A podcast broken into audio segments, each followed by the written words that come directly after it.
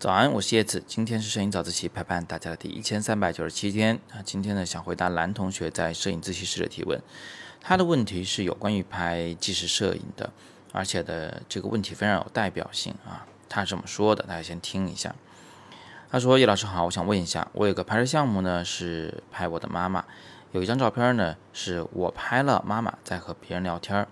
在这张照片里面，让妈妈成为配角，可不可以呢？”我之所以想让妈妈成为配角，是因为我觉得妈妈的样子呢，我在之前的照片里已经交代过了。在这单张的照片里面，我想给出一些新的信息，交代一下聊天对象的长相。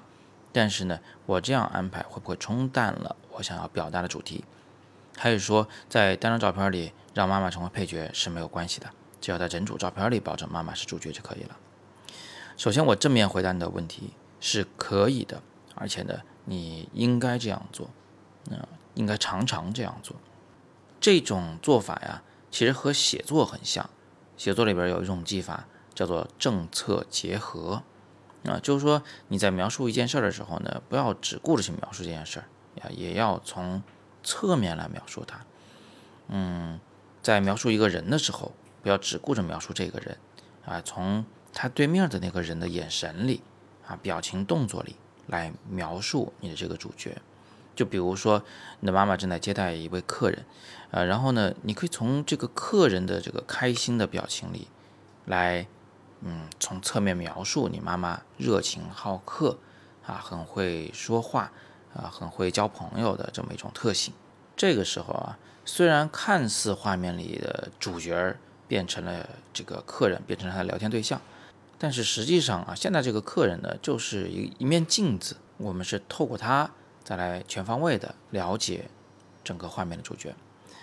呃，除了用人来当镜子以外，来侧面描述以外，我们也会用环境啊，用细节来描述。比如说我在拍 Lily 的过程中啊，我有刻意描述过她乱糟糟的房间啊，这就是一种侧面描述。但是呢，我们却可以从这个画面里看出莉莉的生活状态。我还拍过一张特写照片，是她桌上摆着的啊，很多年前的她和朋友们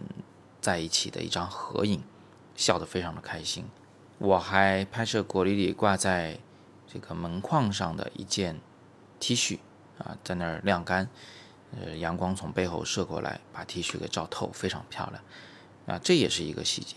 当你把呃跟他打交道的人。把他居住的环境、生活的细节都描述了一下以后，你会发现你的这一组组照里的这个主角呀，就变得更加的有血有肉了。那最后啊，我还是先表扬一下啊，蓝同学，你的这个拍摄项目我觉得特别的好。拍摄自己的亲人，拍摄身边的人呢，不仅是在拍摄难度上，呃，稍微容易一些，容易实施一些，而且呢，它是非常非常有意义的。大家也可以试一试看，啊，总之呢，你就是要抱死一个信念，就你最后产出的是一个组照，这整个组照在描述一个故事，所以你肯定不能张张都在描述它长什么样，长什么样，长什么样，那样的话呢，就实在是太无聊了。好，通过今天早自习，大家至少学到了一点啊，就是我们在用组照去描述一个人的时候，我们啊不仅可以直接拍摄他。的，这个长相或者衣着动作，我们也可以从他生活中的细节，从他居住环境，从他打交道的人啊，这里来进行一个侧面的描述，把这些事物当成一面镜子啊，让我们了解到一个更加丰满的人物形象。那我们今天就聊到这里，大家有更多的摄影问题呢，依然欢迎在底部向我留言，我会尽力为你解答。想要我有问必答的，请扫描底部的绿色二维码。有更多摄影好课，请见阅读原文。喜欢早自习，请点亮再看。